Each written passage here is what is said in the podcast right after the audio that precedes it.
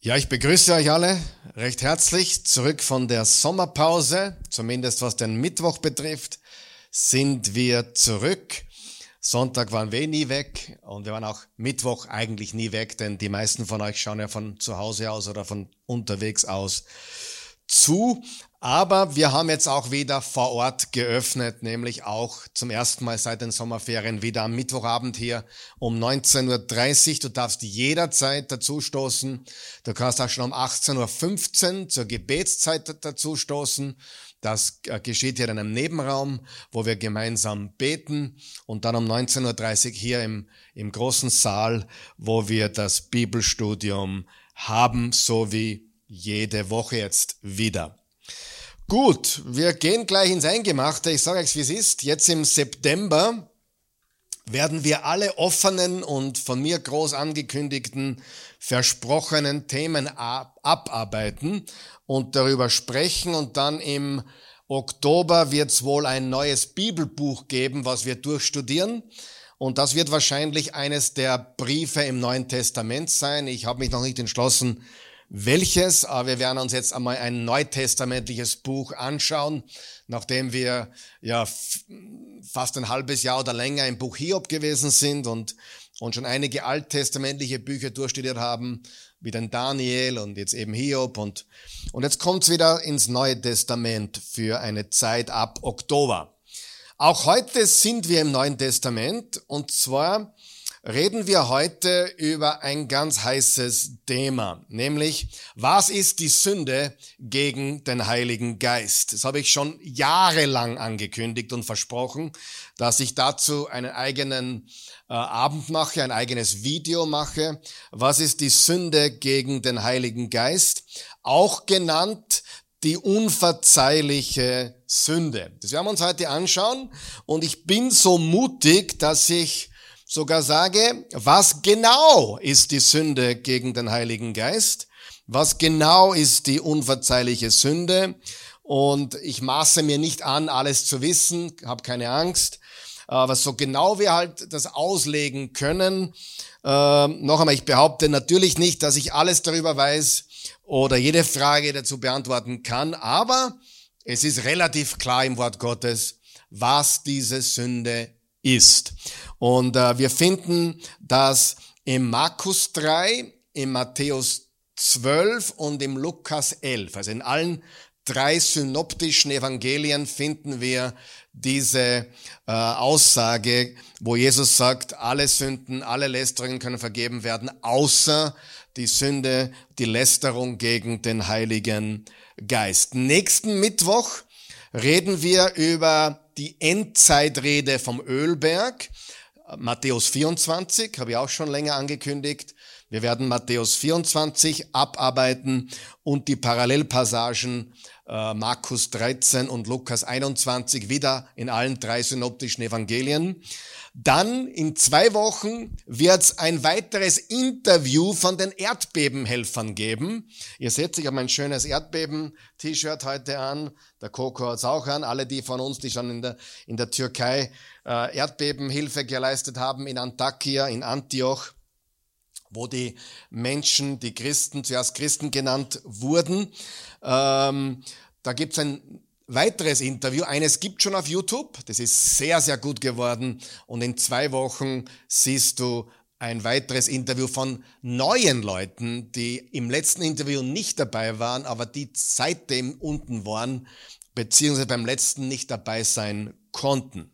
Also, heute die Sünde gegen den Heiligen Geist, nächste Woche Matthäus 24, übernächste Woche ähm, dieses zweite Erdbeben-Interview und dann in drei Wochen, was sagt uns die Bibel über die Hölle? Äh, da haben einige gefragt, ich soll doch endlich einmal darüber reden, was es mit der Hölle auf sich hat. Auch das werden wir uns biblisch anschauen. Also all die Themen, die ausstehen, kommen jetzt zur Sprache im September. Gut. Und sollte ich ein Thema vergessen haben, das ich auch versprochen habe, bitte erinnere mich daran. Ich will meinem Wort halten. Schreib mir oder sagt's mir, wenn ich was vergessen habe. Ähm, ich will die, oder wenn du ein, Thema hast, wo du einfach Interesse hast, schreib mir unter kontakt.oasechurch.tv. Wenn es passt, mache ich einen Abend oder ein Video dazu. Gut, was ist diese Sünde? Oder habe ich diese Sünde begangen? Also das ist etwas, was man als Pastor ja öfters zu hören bekommt. Äh, und eigentlich ich nicht so häufig, aber mir haben einige Pastoren gesagt, sie hören öfters die Frage, ich habe sie schon öfters gehört, aber nicht so oft, ähm, eine Frage, die halt Pastoren gestellt werden, weil Menschen tatsächlich Angst haben oder wirklich gequält werden von dieser Angst, möglicherweise habe ich die Sünde gegen den Heiligen Geist begangen. Ich kann dir gleich einmal alle Furcht nehmen vorweg. Nämlich, wenn du Angst hast, sie begangen zu haben, hast du sie garantiert nicht begangen. Denn jemand, der diese Sünde begangen hat, dem ist es völlig wurscht. Das Herz ist so hart, dass er gar nicht umkehren oder sie nicht umkehren will. Nur mal so vorweg, ich verrate schon sehr viel jetzt, aber es ist okay. Äh, nur damit du weißt, das ist eine Sünde, die Menschen begehen, die Jesus nicht wollen und die nie wollen, wer, nie wollen werden, wenn ich es richtig jetzt habe, ja, nie wollen werden. Es ist eine totale Abhärtung gegen das Evangelium. Natürlich, Menschen, die das Evangelium hören und hören und hören und die Entscheidung immer mehr hinausziehen, eine Entscheidung für Jesus zu treffen, wird immer gefährlicher. Das ist ganz klar. Sie haben uns auch heute anschauen, denn die Menschen, die die Sünde gegen den Heiligen Geist begangen haben oder begehen, übrigens sehr wenige Menschen, würde ich sagen, ist eine seltene Sache, glaube ich. Äh, diese Menschen wissen sehr, sehr, sehr, sehr viel und haben sehr, sehr viel gesehen, was Jesus gewirkt hat, die Wunder. Mit anderen Worten, je mehr das Wissen, je mehr die Erkenntnis, je mehr du von Jesus geschmeckt hast, umso härter ist auch das Gericht, wenn du es vor dich wegschiebst und keine Entscheidung triffst hat auch mit dieser Sünde zu tun, ja. Markus, aber wenn du Jesus angenommen hast oder ihn irgendwann einmal annimmst, hast du die Sünde nicht begangen, denn wenn du diese Sünde begangen hättest, wirst du ihn nie wollen. Nie. Okay. Habe ich einmal schon ein bisschen einige befriedet, oder? Ganz wichtig, das ist Christen, ich gehe so einen Schritt weiter, ein echter Christ kann die Sünde gar nicht begehen. Denn die Sünde gegen den Heiligen Geist ist eine Sünde, Jesus gar nicht zu wollen. Ja? Und ob das ein Christ tun kann, irgendwann, da ist eine Debatte, eine eigene Debatte, ähm, die will ich gar nicht eingehen heute, aber aus meiner Sicht extrem schwer, wenn überhaupt. Ja? Gut, beginnen wir mal. Ich nehme hauptsächlich Markus Kapitel 3 heute als meinen Text. Wie gesagt, du findest diese Geschichte in Markus 3, im Matthäus 12 und im Lukas 11, also in allen drei der Synoptikern. Und ich werde ein bisschen hin und her wechseln zwischen Matthäus und Markus, aber hauptsächlich im Markus sein. Markus 3, wir lesen einmal die, die, die beiden Verse, die, die direkt ins Eingemachte gehen und dann reden wir den Kontext, dann lesen wir den Kontext rund herum. Markus 3, Vers 28 bis 29. Amen oder wahrlich, Amen, ich sage euch alles, unterstreich dir bitte alles, wenn du eine Bibel hast. Alles. Wie viel? Alles wird den Menschenkindern vergeben werden. Alle Sünden. Und alle Lästerungen. Eigentlich klingt das schon mal sehr, sehr, sehr, sehr gut, oder? Das vergessen wir. Wenn man diesen Text liest, wird oft nur auf das eine geschaut und das andere, nämlich alle Sünden, alle Lästerungen, wird irgendwie vergessen, aber das ist so eine geniale Geschichte. Jesus starb für alle unsere Sünden. Alle Sünden und alle Lästern, so viele sie auch lästern mögen. Das ist mal sehr gut, oder? Wer aber, und jetzt kommt das Aber, den Heiligen Geist lästert, für den gibt es in Ewigkeit keine Vergebung, sondern er ist ewiger Sünde schuldig. Gut, wir kommen darauf zu sprechen, noch mehr, aber mal kurz einmal da stehen. Das, das klingt alarmierend, der, der, der, der Vers 29. Vers 28 klingt super, weil Jesus hat alle Sünden vergeben und alle Lästerungen. Alle Lästerungen sogar. Mit anderen Worten, zum Beispiel Paulus war ein Gotteslästerer. Also ein Lästerer von Christus zumindest. Er hat nicht Jahwe gelästert, er hat über die Gemeinde gelästert, sie verfolgt. Er nennt sich selbst einen Lästerer im, im 1. Timotheus 1. Aber er wurde zu einem Christen, das wissen wir. Ja? Äh, mit anderen Worten, der Herr der Herren, Jesus, sagt, dass es da eine Sünde gibt, die nie vergeben werden kann. Es gibt eine Sünde, die nie vergeben werden kann, sagt Jesus. Und die Frage natürlich, wenn Christen das lesen, ohne Kontext, sag einmal Kontext. Noch einmal, Kontext. Die Bibel lesen ohne Kontext führt immer zu Problemen.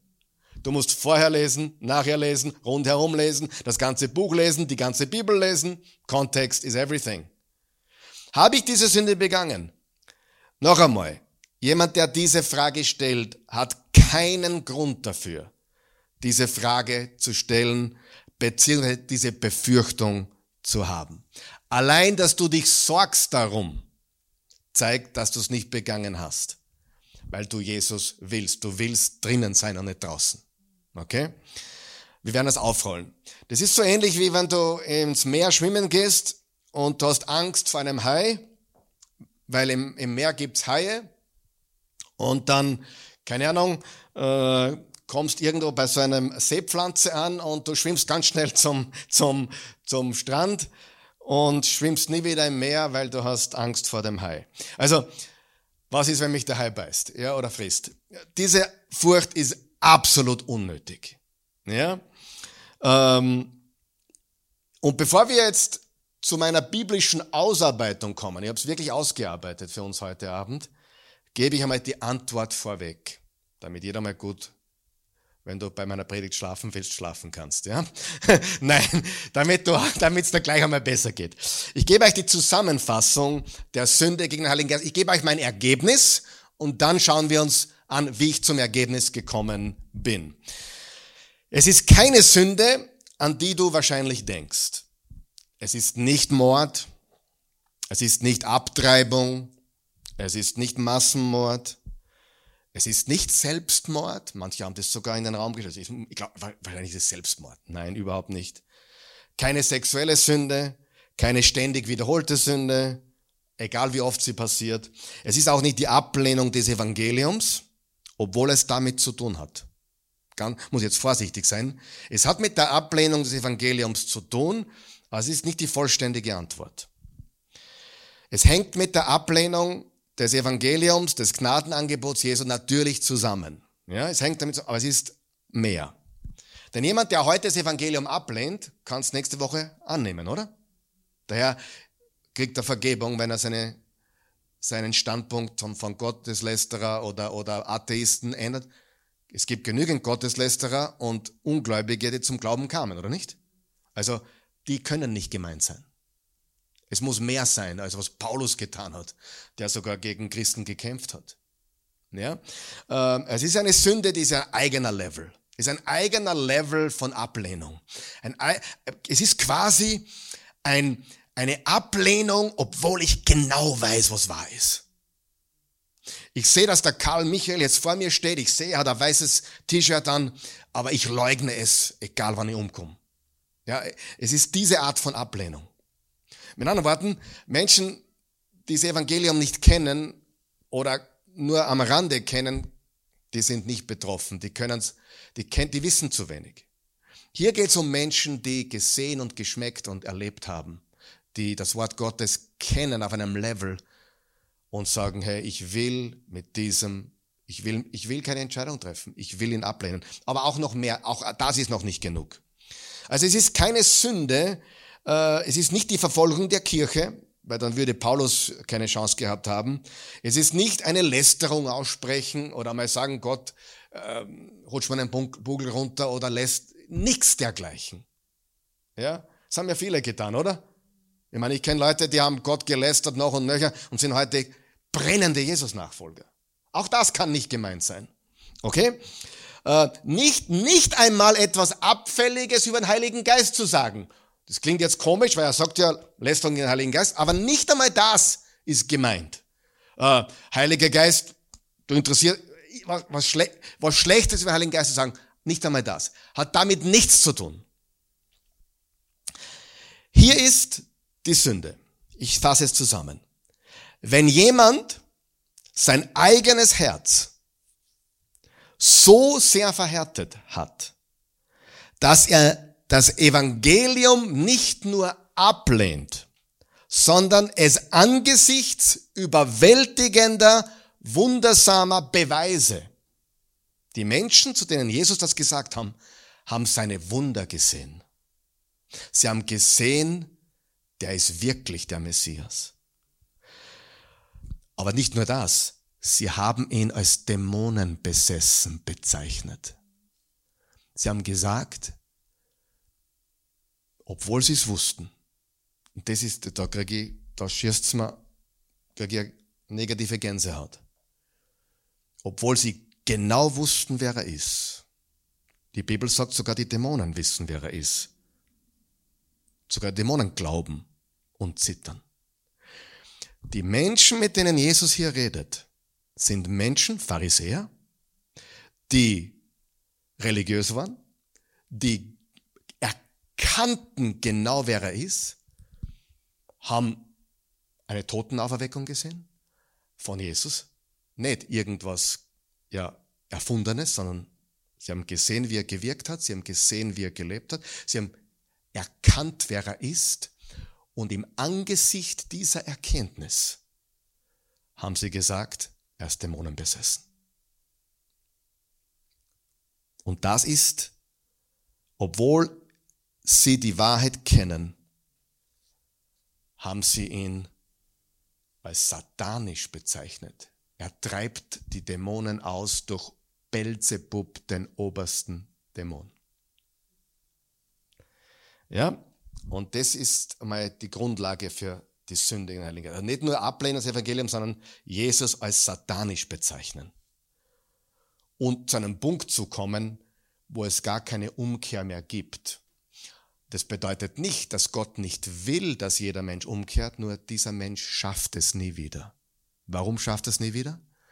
Weil das Herz so hart geworden ist. Ich gebe euch ein Beispiel im Alten Testament. Pharao die zehn Plagen. Schon mal gelesen? Zuerst steht, und der Pharao verhärtete sein Herz. Und der Pharao verhärtete sein Herz. Und der Pharao, und irgendwann einmal bei Plage sieben oder acht steht, und Gott machte sein Herz hart. Er hat also einen Point of No Return erreicht. Nicht, weil Gott sagt, ich will dich nicht mehr, sondern du bist so weit gegangen, dass du es gar nicht mehr schaffst, umzukehren.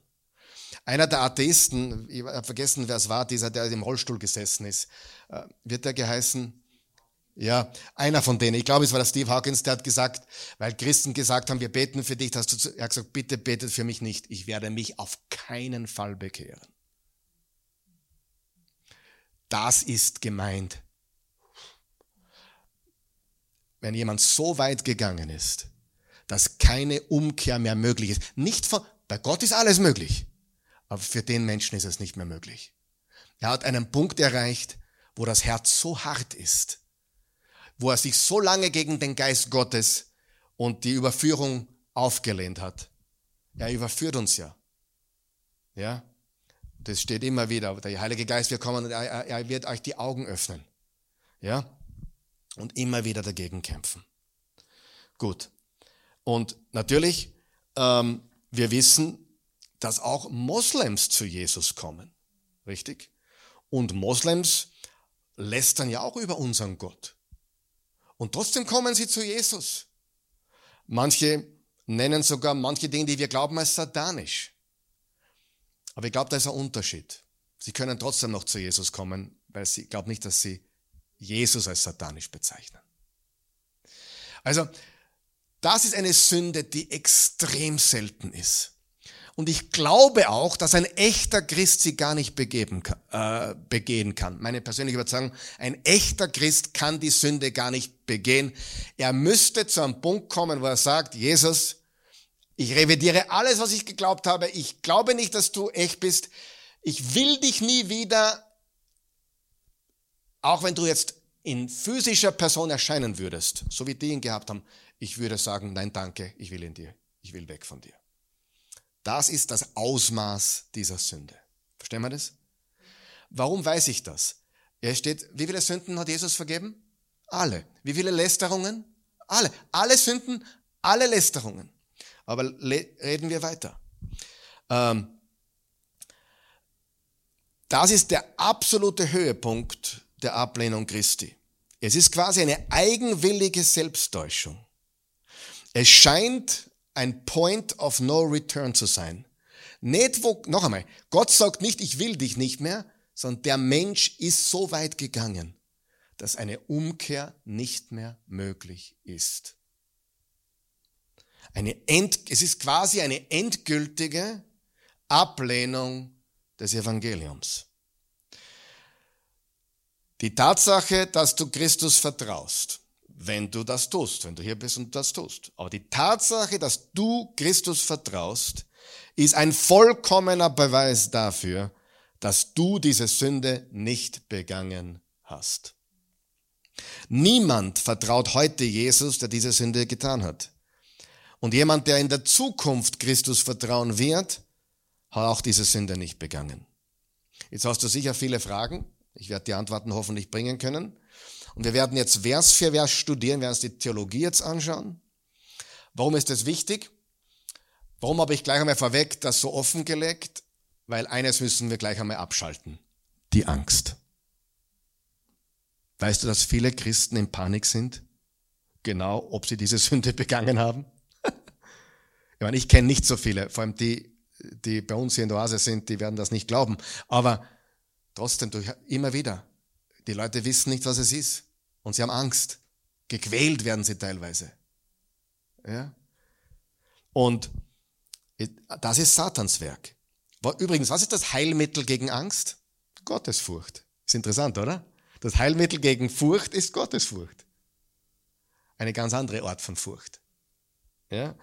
Und wir wollen das studieren und nicht nur eine pastorale Antwort geben. Die pastorale Antwort lautet, wenn du mich fragen würdest, Pastor, habe ich die Sünde begangen, würde ich sagen, nein, nie und nimmer. Wird schon wieder, beruhig dich, ja? Nein, nie. das wäre die pastorale Antwort. Dann gehst du weg erleichtert, aber denkst du, aber ich weiß immer nicht, um was geht. und wir wollen die pastorale Antwort geben, aber auch die theologische. Ist das okay? Ähm, wir müssen wissen, was wir glauben. Sag einmal Kontext. Kontext. Ich sage euch Leute, Kontext ist so wichtig. Und jetzt schauen wir uns die ganze Passage an.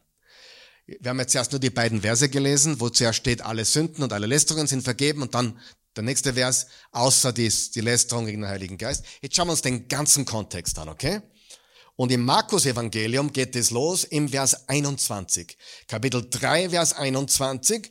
Und die Passage geht runter bis Vers 35. Kann man das bitte einblenden? Vers 21. Dankeschön. Markus 3, Vers 21 bitte. Da haben wir's. Danke. Und als seine Verwandten davon hörten, jetzt pass bitte auf, als seine Verwandten davon hörten, Jesus wirkte Wunder, Jesus hat, wurde von Leuten umdrängt, der hatte zigtausende Leute um sich zu dem Zeitpunkt. Hoher Popularitäts Zeitpunkt. Als seine Verwandten davon hörten, machten sie sich auf, um sich seiner zu bemächtigen. Sie wollten ihn aufhalten. Warum? Denn sie sagten, er ist von Sinnen. Okay, wer sind die Verwandten? Die meisten Theologen sind sich einig, die Mutter nicht, die Mutter glaubte. Weil Gott hat der Mutter gezeigt von Anfang an, wer Jesus ist. Josef war schon tot, aber der glaubte auch sicher bereits an Jesus der wusste vom ersten Tag an oder spätestens im Tempel mit Simeon und, und, und Hannah hat er gewusst, das ist der Retter. Ja? Trotzdem haben sie Fragezeichen gehabt, wie er zwölf Jahre im Tempel gesessen ist. Aber Mutter und Josef, die waren safe. Aber wir wissen, dass die Brüder nicht glaubten. Und die Verwandten könnten auch andere Leute sein, Onkeln, Tanten, alle möglichen in, in der Big Family of Jesus. Auf jeden Fall, sie sagten, er ist von Sinnen. So habe ich eine Frage an dich. Ist das eine Lästerung? Natürlich.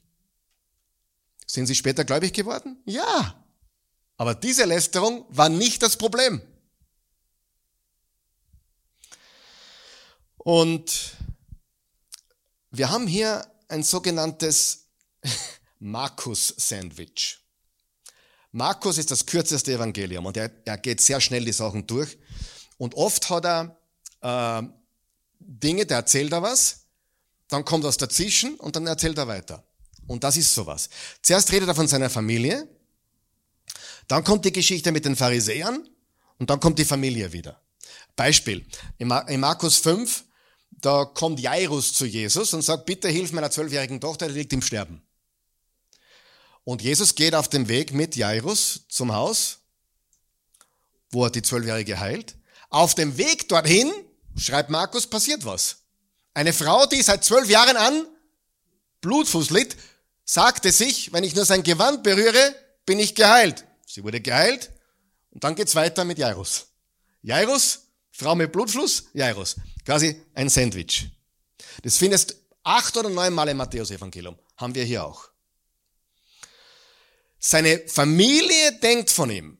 Noch einmal, ausgeschlossen Mama, ganz sicher. Aber die meisten müssen nicht alle gewesen sein, aber seine Familie hier denkt, der, der, unser älterer Bruder ist von Sinnen. Eine Art Lästerung. Gibt's mal recht? Vers 22 geht's weiter. Und die Schriftgelehrten, also Vers 21 die Verwandten, das kommt dann wieder später ins Spiel. Jetzt kommt der Mittelteil vom Sandwich, das ist quasi das Fleisch. Zuerst was Brot, Fleisch, Brot, ja. Und die Schriftgelehrten, die von Jerusalem herabgekommen waren, sagten, er hat den Belzebul und durch den Fürsten der Dämonen treibt er die Dämonen aus. Die sagten, der ist nicht nur crazy, sondern besessen von einem Oberdämon. Seine Kraftquelle ist Belzebul, sagen sie. Und das war eine Philistergottheit. Herr der Fliegen. Also Belze äh, eigentlich Belzebub ist der, der, der, der Herr der Fliegen. Und die Israeliten haben es umgewandelt auf Belzebul Bull, und das heißt Herr des Drecks. Ja. Und ich meine jetzt Kot, also Dreck. Ja. Herr vom Dunghill, vom, vom, vom, wie sagt man auf Deutsch? Exkremente. Ja. Also Herr des Drecks. Und das ist im Judentum der Name für den obersten Dämon. Die Bedeutung des Namens ist umstritten, aber die meisten sagen, es Herr der Fliegen oder Herr des Drecks. Aber sie haben damit gemeint, oberster Dämon. Das ist gewiss. Sie haben ihn unterstellt, Jesus agiert durch den Oberdämon Belzebul. Lasst es auf der Zunge zu gehen. Die Verwandten sagten, er ist verrückt.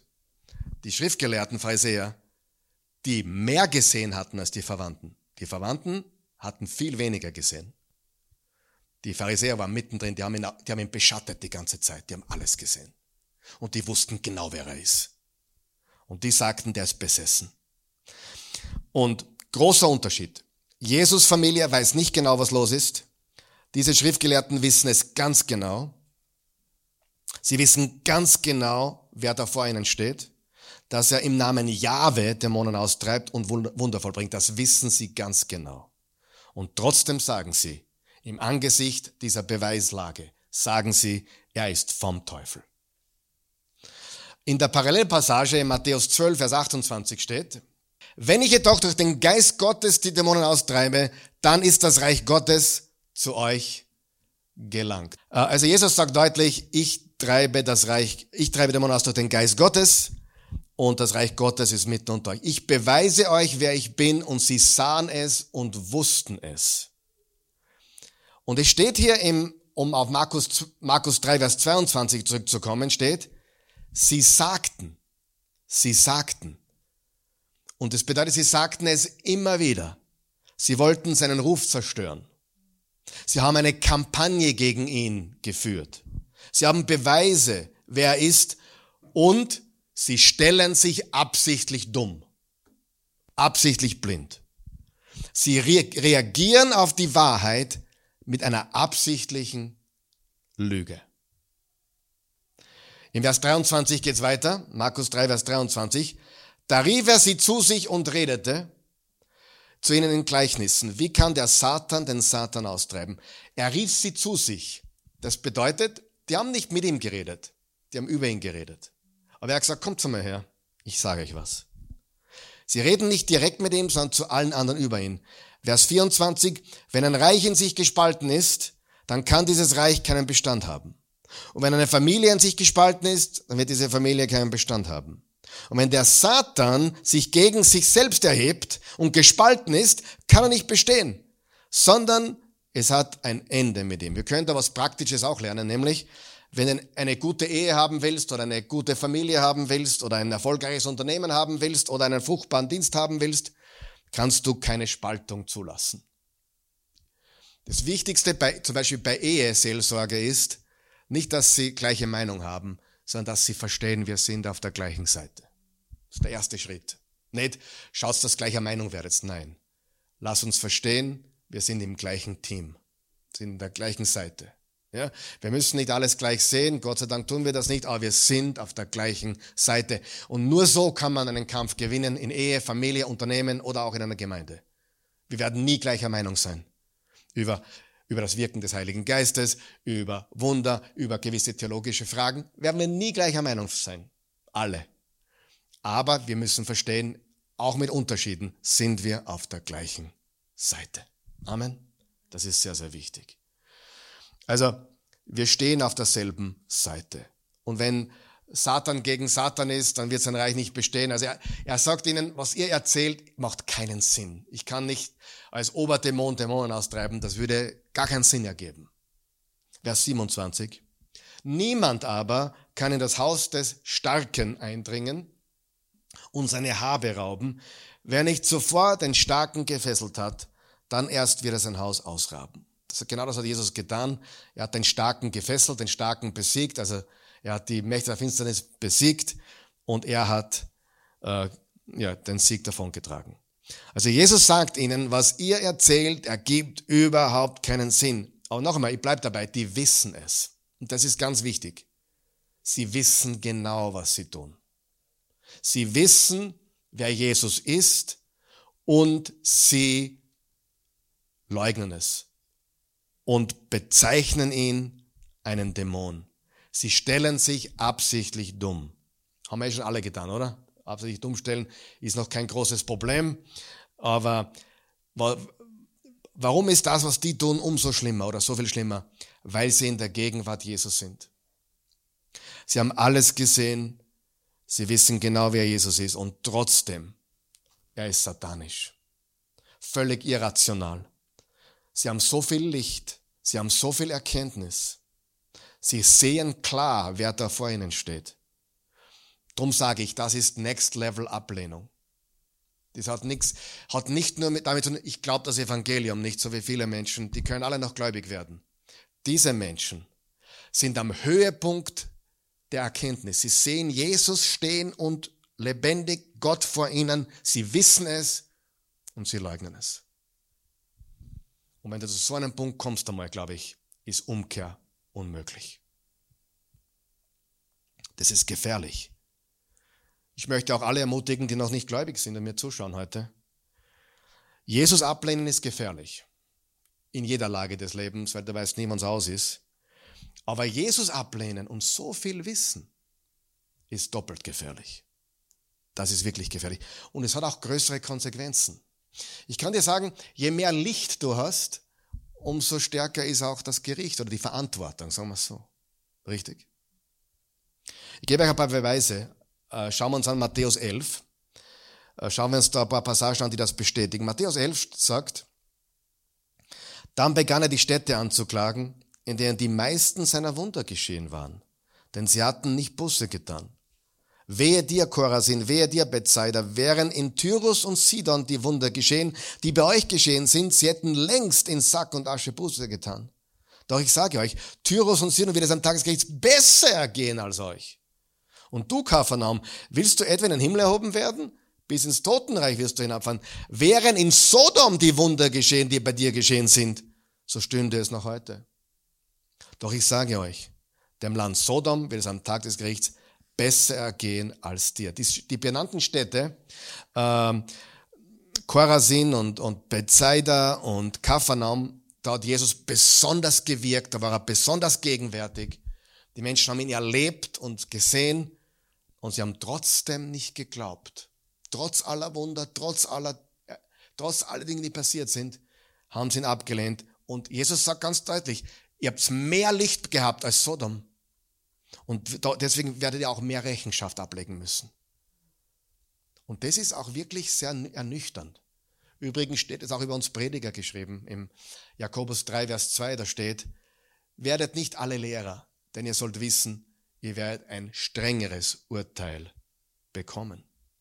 Je mehr du weißt, je mehr Erkenntnis du hast, umso, oder auch je mehr Zugang du zur Erkenntnis hast. Kann auch sein. Aber man sollte nicht damit spielen. Je mehr Licht, umso größer ist die Verantwortung. Amen. Aber das heißt noch nicht, dass es die, die, die Sünde gegen den Heiligen Geist ist. Also jeder, der irgendwann zum Glauben kommt, hat die Sünde offensichtlich nie begangen. Sonst wäre er oder sie nicht zum Glauben gekommen. Jesus kennt ihre Herzen. Sie wissen es und lehnen ihn ab und nennen ihn dämonisch und satanisch. Jesus weiß, was los ist hier. Sie hatten das Alte Testament, das Jesus ankündigt, und das kannten sie gut. Die hebräische Bibel, die Tora und äh, den Tanach. Jesus war in ihrer Mitte als Leibhaftiger, als Immanuel und wirkte Wunder. Sie hatten auch Johannes den Wegbereiter, Johannes den Täufer, den sie als Propheten anerkannten eigentlich, der im Alten Testament auch angekündigt war, als den Wegbereiter, der gesagt hat, siehe das Lamm Gottes. Also, und trotz all dem haben sie ihn abgelehnt und dämonisch bezeichnet und Jesus als dämonisch bezeichnen, im Angesicht dieser unumstößlichen Beweislage, gehört zu dieser Sünde dazu. Ja? Drum sage ich auch manchmal, wenn ich hier predige, nicht oft, aber manchmal habe ich schon gesagt, hey, wenn du ihn jetzt in dieser Atmosphäre der Gegenwart Gottes nicht annimmst, wirst du unter der Woche auch nicht annehmen. Ja? Das ist jetzt nicht, um jemanden zum Überreden, äh, gläubig zu werden, sondern es ist schon so, dass man, dass man Gelegenheiten bekommt und das Licht, das Licht groß ist im Moment und, und, und man sollte diese Gelegenheit wahrnehmen. Übrigens, weil wir schon beim Johannes den Täufer waren, auch Johannes der Täufer hatte eine Phase des Zweifels im Gefängnis. Er war total überzeugt. Aber später stellte er Fragen. Er stellte Fragen. Du, und dann hat er ein paar Delegierte zu Jesus geschickt und gesagt, frag ihn, bist du der, der kommen soll? Lesen wir es einmal in Lukas 7. Von all dem berichteten die Jünger. Lukas 7, Vers 18. Von all dem berichteten die Jünger des Johannes ihrem Meister. Da rief Johannes zwei seiner Jünger herbei und sandte sie zum Herrn mit der Frage, bist du es, der da kommen soll, oder sollen wir auf einen anderen warten? Als nun die Männer zu ihm kamen, sagten sie, Johannes der Täufer schickt uns zu dir und lässt uns fragen, lässt fragen, bist du es, der da kommen soll, oder sollen wir auf einen anderen warten? In eben jener Stunde heilte er viele von Krankheiten, Plagen und von bösen Geistern und schenkte vielen Blinden das Augenlicht. Und er antwortete ihnen, geht und erzählt dem Johannes, was ihr gesehen und gehört habt. Blinde sehen, Lahme gehen, Aussätzige werden rein und Taube hören, Tote werden aufweckt, Amen wird das Evangelium verkündigt. Und selig ist, wer an mir keinen Anstoß nimmt. Johannes hatte Zweifel. Aber war er im Reich Gottes? Ja, definitiv sicher. Ich habe mal darüber nachgedacht, warum er Zweifel hatte. Ich sagte warum. Ich glaube, falsche unbiblische Erwartungen für das erste Kommen Jesu. Das erste Kommen Jesu war um für unsere Sünden am Kreuz zu sterben und aufzuerstehen. Das zweite Kommen Jesu ist, wo er sein Reich etablieren wird. Das Reich Gottes ist da, aber er kommt wieder. Aber die haben beim ersten Mal schon geglaubt, der Messias kommt, um das römische Reich zu besiegen, um, um, um die Macht an sich zu reißen, ein physisches Reich aufzubauen. Und diese falsche Erwartung war bei den Jüngern und auch offensichtlich auch bei Johannes dem Täufer, zumindest eine gewisse Zeit lang. So, jetzt lesen wir noch einmal diese entscheidenden Verse. Markus 3, Verse 28 bis 30. Da steht folgendes. Amen, ich sage euch. Alles, wie viel? Das ist wichtig. Da sollten wir uns freuen, oder? Alles wird den Menschenkindern vergeben. Alles. Wer ist froh darüber? alles. Alles heißt alles. Alles wird den Menschenkindern vergeben, werden alle Sünden und alle Lästerungen. Alles. Das macht mich schon glücklich. So viel sie auch lästern mögen. Ich vergebe alles. Wer aber den Heiligen Geist lästert, für den gibt es in Ewigkeit keine Vergebung, sondern er ist ewiger Sünde schuldig. Denn sie hatten gesagt, er hat einen unreinen Geist. Er ist von einem Dämon besessen. Und Jesus Dämonen besessen zu nennen, im Angesicht dieser Beweislage von Jesu Gegenwart und Wunder und Totenauferweckungen und dem Wissen, wer er ist, wenn man so weit kommt, wenn man Jesus so lange ab, wenn, wenn ein Mensch, der nicht glaubt, Jesus so lange ablehnt, da geht es nicht darum, dass Gott ihn nicht mehr will. Der Mensch will nicht mehr. Er findet keine Umkehr. Übrigens, über Esau steht geschrieben, er fand keine Umkehr mehr. Nicht Gott wollte nicht, dass er umkehrt, er fand keine Umkehr mehr. Ich sage dir, es gibt Menschen, die kommen zu so einem Punkt, es gibt auch Menschen, die sagen, ja, wenn ich, ich will schon einmal Christ werden, vielleicht mit 40 oder 50 oder wenn ich am Sterbebett lege. Die Befürchtung ist nur, dass man es dann gar nicht mehr will, wenn man so hart geworden ist. Da geht es nicht darum. Es steht zum Beispiel ganz klar im 1. Timotheus 2, Vers 4, Gott möchte, dass alle Menschen gerettet werden. Steht ganz klar drinnen. Da geht es also nicht, die, diese Sünde ist nicht, hört's mir gut zu, ist nicht, dass Gott sagt, ich will dich nicht mehr. Die Sünde ist, der Mensch will gar nicht mehr. Hart, weil man so lange hart und verhärtet wurde.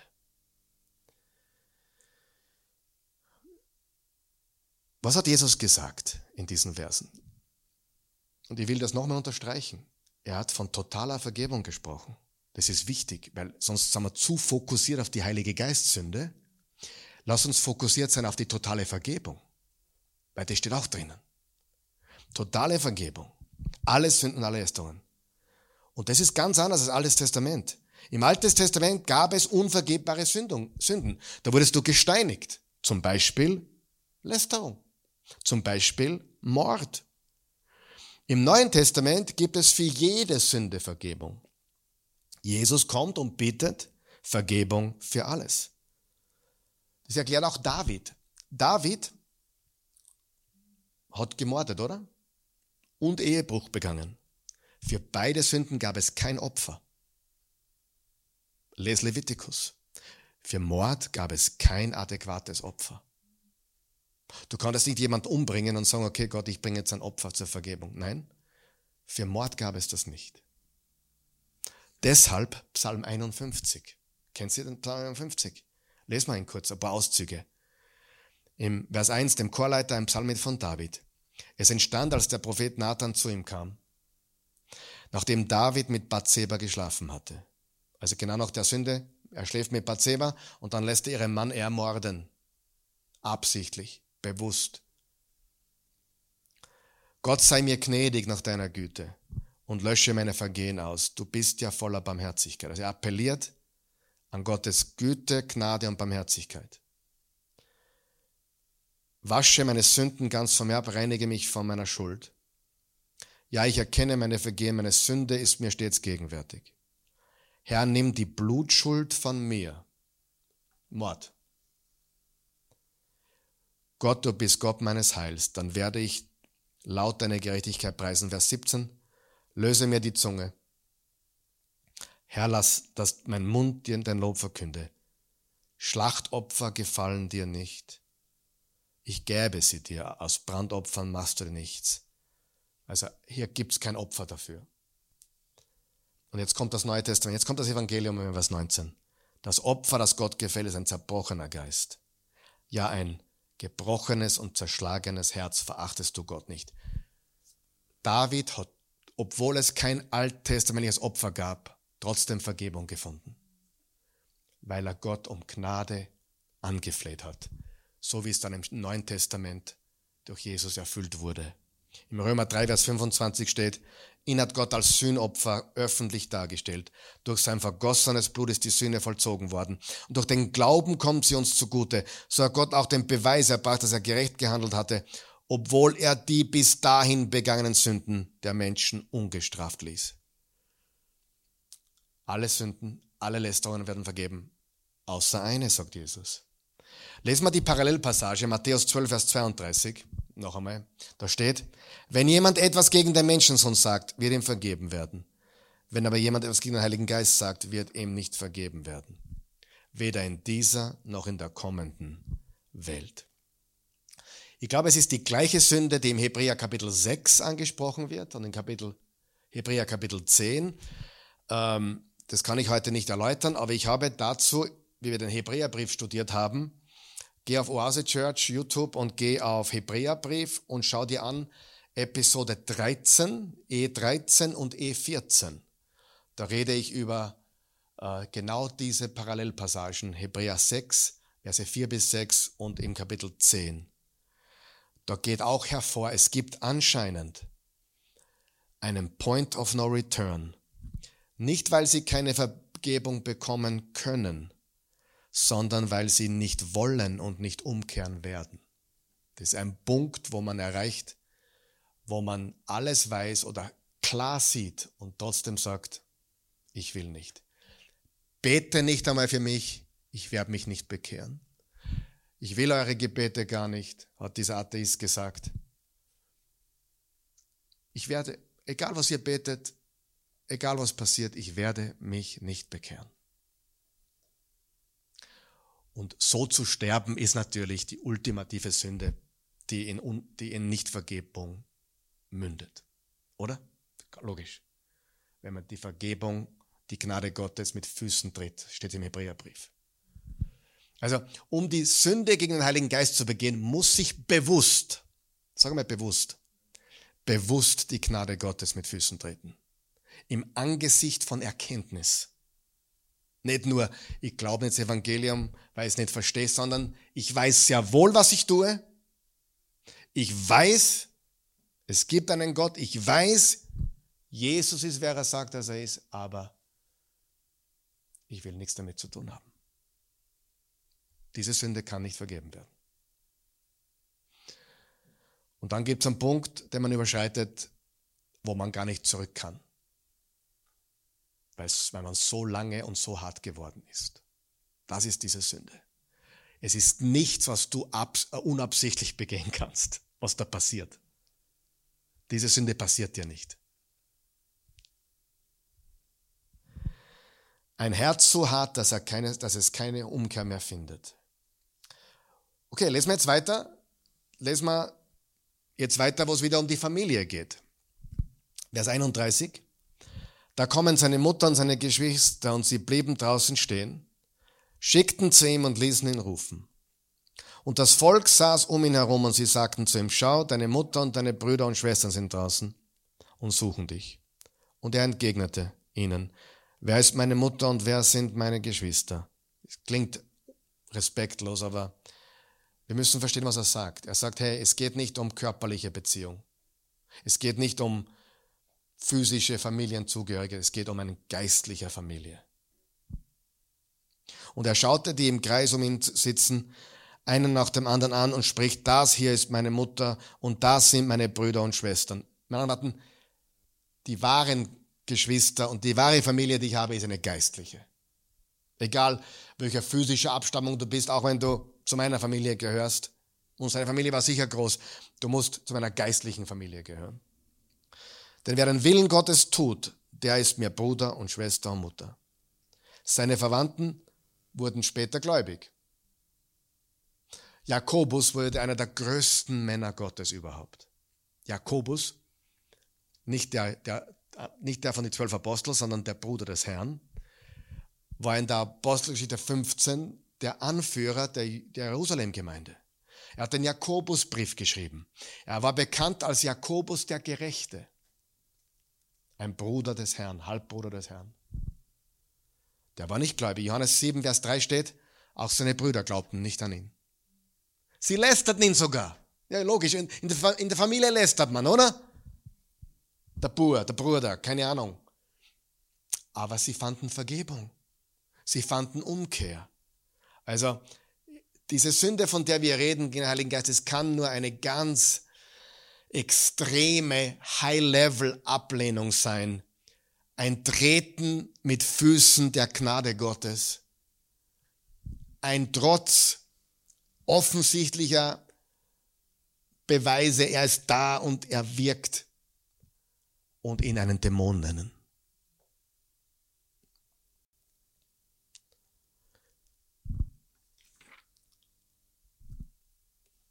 Reden wir zum Abschluss über Paulus, Saulus und Paulus der Apostel. Sagte selbst, ich war ein Lästerer und Verfolger. Lesen wir 1. Timotheus 1. Weil das war mein erster Gedanke, hey, hat das nicht der Saulus vielleicht getan? Das war schon hart, was der gemacht hat. Der hat Christen als eigentlich total dämonisiert, oder? Er hat gesagt, die Christen, die, die kehren weggesperrt und umgebracht und der war so eifrig für seine Sache. Aber selbst der hat diese Sünde nicht begangen. Das sollte uns zeigen, dass eine Sünde ist, die man nicht einfach so unabsichtlich begeht. Ich glaube, sie ist gefährlich, wenn man's, wenn man, je mehr man weiß, umso mehr Rechenschaft kommt. Aber im 1. Timotheus 1 steht, Vers 12, ich danke dem, der mich ermächtigt hat, Christus Jesus, unserem Herrn, dafür, dass er mir sein Vertrauen geschenkt und mich in seinen Dienst gestellt hat. Mich, der ich zuvor ein Gotteslästerer war und andere verfolgte und misshandelte. Doch ich habe Erbarmen gefunden, weil mir, da ich noch im Unglauben war, nicht bewusst war. Unterstreichte das bitte. Nicht bewusst war. Das ist der Unterschied. Was ich tat. Den Pharisäern, mit denen Jesus geredet hat, denen war bewusst, was sie taten. Überreich aber zeigte sich die Gnade unseres Herrn, mit, um, um mit ihr ihr Glaube und Liebe in Christus Jesus. Zuverlässig ist das Wort und würdig vorbehaltlos angenommen zu werden. Christus Jesus ist in die Welt gekommen, um Sünder zu retten. Unter ihnen bin ich der Erste. Doch eben darum habe ich Erbarmen gefunden. An mir als Erstem sollte Christus Jesus die ganze Fülle seiner Geduld zeigen, beispielhaft für alle, die künftig an ihn glauben und so ewiges Leben finden. Ehre und Herrlichkeit sei dem König der Ewigkeit, dem unvergänglichen und unsichtbaren und einzigen Gott in aller Ewigkeit. Amen. Noch einmal, die meisten begehen diese Sünde nicht. Es ist selten. Und anders formuliert, jeder, der heute Christ ist, hat diese Sünde nie begangen. Was ist die Gefahr? Die Gefahr ist, dass man weiß, wer Jesus ist, dass man aber sein Herz so verhärtet hat, dass man gar nicht umkehren will oder kann. Man, man stellt sich dumm, man stellt sich gegen Gott. Eine Auflehnung, eine, ein Treten mit Füßen der Gnade Gottes. Ist ein bisschen was zum Schmunzeln ganz kurz. Es gibt ja im Reich Gottes viele, viele verschiedene Richtungen und so weiter, zum Beispiel die, die Baptisten, die, die, die man heute evangelikal nennt, und auf der anderen Seite die Charismatiker. Und beide, interessant, werfen manche unreife Christen, werfen sich vor, dass sie die Sünde gegen den Heiligen Geist begangen haben. Die Charismatiker werfen den, den Fundament, fatalistisch Evangelien vor, die nicht mehr glauben, dass es heute Wunder gibt und Gaben des Geistes und so weiter, die werfen ihnen vor, die sündigen Heiligen Geist, weil sie den Heiligen Geist gar nicht annehmen, nicht glauben. Umgekehrt aber auch.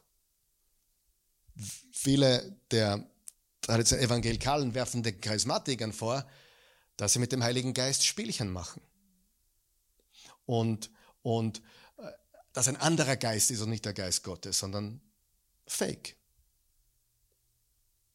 Bei, nicht nur die eine Seite wirft vor, es kommt von beiden Seiten. Bitte, lass uns aufwachen. Ja? Ich bin auf beiden Seiten gewesen, darum weiß ich das. Die einen werfen vor, dass sie den Heiligen Geist komplett ausschließen und dadurch begehen sie die Sünde gegen den Heiligen Geist. Und die anderen werfen ihnen vor, die liegen am Boden und kugeln herum und, und keine Ahnung und Gaben des Geistes und es ist ein anderer Geist, sagen sie, und das ist die Sünde gegen den Heiligen Geist. Stimmt natürlich nicht. Mag, mag auf beiden Seiten große Fehler geben, aber die Sünde gegen den Heiligen Geist ist ganz was anderes. Amen. Ganz was anderes. Nicht, ob wir in allem, ob wir in Zungen beten oder nicht. Es gibt Baptisten, die sagen, Zungengebet ist vom Teufel. Es gibt Pfingstler, die sagen, wenn du nicht in Zunge betest, bist du nicht gerettet. Ich sage da was, beide liegen falsch. Weil es nichts damit zu tun hat. Amen. Beide liegen falsch. Gut. Aber das ist nicht das Thema. Das Thema ist, dass das nicht die Sünde gegen den Heiligen Geist ist. Äh, kein Christ sollte sich davor fürchten, die Sünde gegen den Heiligen Geist zu begehen. Jeder, der umkehren will und glauben will, hat Vergebung. Die meisten, die diese Sünde begangen haben, wollen nicht zurückkommen und werden niemals zurückkommen wollen. Und ein Christ kann das gar nicht tun, meiner Meinung nach. Und darum ist Kontext so wichtig.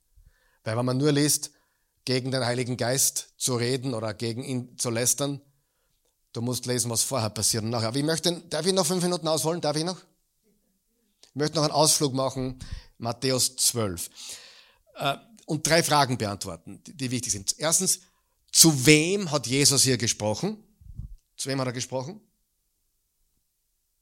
Ja, das waren nicht Jünger, das waren keine Jünger, das waren keine Nachfolger, das waren keine Gläubigen. Er sprach ganz spezifisch zu einer Gruppe von ungläubigen Pharisäern. Und das weißt du nur, wenn du den Kontext liest, vorher und nachher, richtig? Das Gespräch war nicht mit Jüngern oder mit Gläubigen oder mit Nachfolgern, sondern mit ungläubigen, ablehnenden Pharisäern, die ihn nur beschattet haben und bereits Mordpläne geschmiedet haben. Ich lese mal das, Matthäus 12. Ein kurzer Auszug. Matthäus 12 ist die Parallelpassage, die sogar länger ist. Aber lesen wir da ein paar Sachen. Vers 1. In jenen Tagen ging Jesus am Sabbat durch die Kornfelder, großer Fehler. Und seine Jünger waren hungrig und be, be, begannen Ehren zu raufen und zu essen. Als die Pharisäer das sahen, sagten sie zu ihm, sieh her, deine Jünger tun, was am Sabbat nicht erlaubt ist. Im Vers 9, und er ging, ging von dort weiter und kam in ihre Synagoge. Und da war einer mit einer verkrümmten Hand. Da fragten sie ihn, ob es am Sabbat erlaubt sei zu heilen, um ihn anklagen zu können. Was wollten die eigentlich? Die wollten ihn ja nur erwischen. Die wollten ihn anklagen, und in Vers 14 steht genau, was sie tun wollten. Die Pharisäer aber gingen hinaus und fassten den Beschluss, ihn umzubringen. Der, er redet hier nicht mit gläubigen Jüngern, hey, passt auf, dass ihr nicht die den Heiligen Geist begeht. Das ist ja komplett falsch. Er redet mit Menschen, die total gegen ihn waren und die ihn trotz dieser Beweise ablehnten und umbringen wollten. Vers 22. Dann brachte man einen Besessenen zu ihm, der war blind und stumm und er heilte ihn, so dass der Stumme reden und sehen konnte.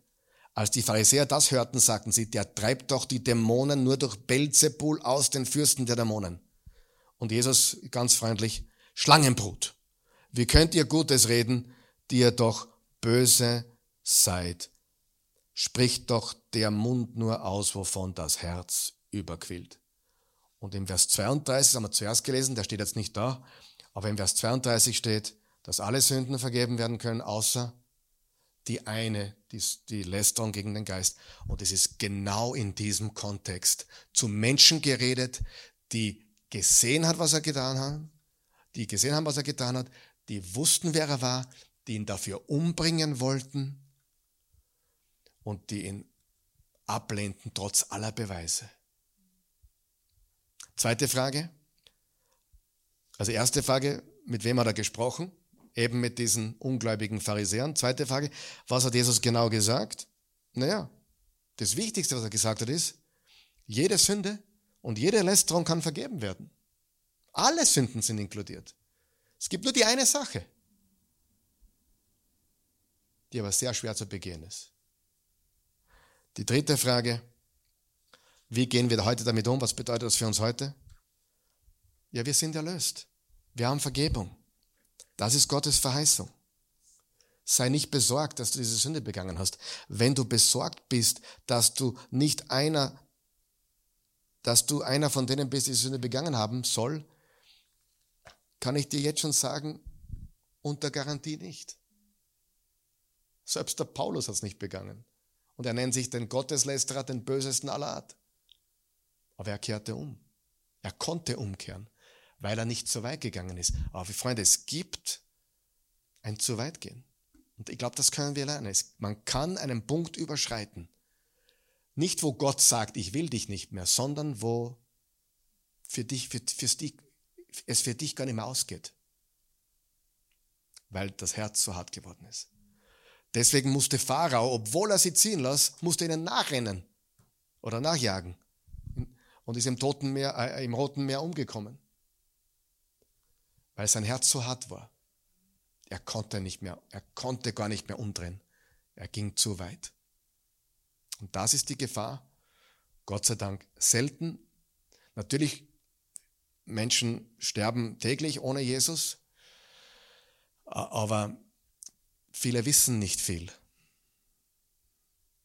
Ich, das ist ein anderes Thema, ja. Wir brauchen Jesus für ewiges Leben, das ist keine Frage.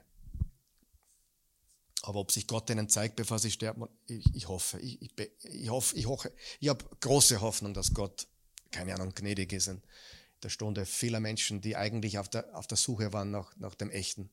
Wir haben keine Garantie dafür, darum müssen wir predigen. Aber wie wir dann bei der Höllenpredigt, bei der Höllenstunde lernen, die Höllenstunde lernen werden, geht in der Bibel ganz klar hervor, dass, dass es in der Hölle äh, Stufen gibt. Also nicht jeder kriegt die gleiche Strafe. Also ein Hitler und ein leichterer Sünder, da werden, es gibt in der Hölle Stufen. Hat Jesus selber gesagt. Ja? Anderes Thema, wie gesagt. Das ist nicht uns, uns, wir sind nicht Richter, Gott sei Dank. Ich kenne genug Geschichten, wo Leute, die wirklich auf der Suche nach der Wahrheit waren, die nicht viel gewusst haben, dann Jesus gesehen haben. Gott sei Dank, Halleluja. Die Garantie haben wir nicht, aber diese Geschichten gibt es, Gott sei Dank. Aber alles zu wissen, klar zu sehen, klar zu erkennen, da steht der Sohn Gottes. Ich weiß es. Er ist der angekündigte Messias. Aber er passt mir nicht in den Gram. Ich will ihn umbringen, ich trete ihn mit Füßen. Und ich nenne ihn einen, einen Satan. Wenn du so weit kommst, gibt es keine Umkehr. Und das ist die Sünde gegen den Heiligen Geist. Amen. Vater im Himmel, wir loben und preisen dich. Wir danken dir dafür, dass wir heute die Gewissheit bekommen haben, dass du jede Sünde und jede Lästerung vergibst. Dafür sind wir so dankbar. Wir haben alle gesündigt, wir haben auch alle gelästert bestimmt. Wir haben alle Dinge auch vielleicht über dich gesagt, die nicht in Ordnung waren. Irgendwann einmal. Aber so, so wie auch der Saulus, der Apostel Paulus, hat Umkehr gefunden, weil ihm nicht bewusst war, was er getan hat. Und das, das trifft auf die aller, allermeisten zu von uns. Ich denke, die wenigsten wissen so viel wie die Pharisäer und treten dich trotzdem mit Füßen und nennen dich einen Dämon obendrauf. Du bist der Sohn Gottes. Du hast uns alles vergeben und dafür danken wir dir. Bitte nimm unseren Brüdern und Schwestern auch die Angst davor, die, die Sorge davor, diese Sünde begangen zu haben. Nein, die Tatsache, dass sie genau das nicht wollen, sondern dich wollen, beweist, dass sie es nicht getan haben. In Jesu Namen. Amen. Da fällt mir noch ein, es gibt auch Menschen, die, die sagen sowas zum Beispiel, die sagen, warum soll ich zu Gott kommen, der will mich sowieso nicht. Schon mal gehört? Das fällt auch irgendwie, das ist eine Ausrede. Das fällt ein bisschen, das ist schon sehr gefährlich. Warum soll ich mich zu Gott wenden, der will mich eh nicht? Ich glaube, das ist schon ein gefährlicher Weg, dass man ihn permanent ablehnt. Es geht hier wirklich um eine Sünde des endgültigen Ablehnung. Es geht hier um eine Sünde, die Jesus endgültig ablehnt, wo es keine Umkehr mehr gibt. Weil sonst ist jede Sünde und Lästerung inkludiert in Vergebung. Halleluja. Also wenn du Jesus willst und umkehren willst, bist du sowieso drin. Also mach dir keine Sorgen. Amen. Amen. Super.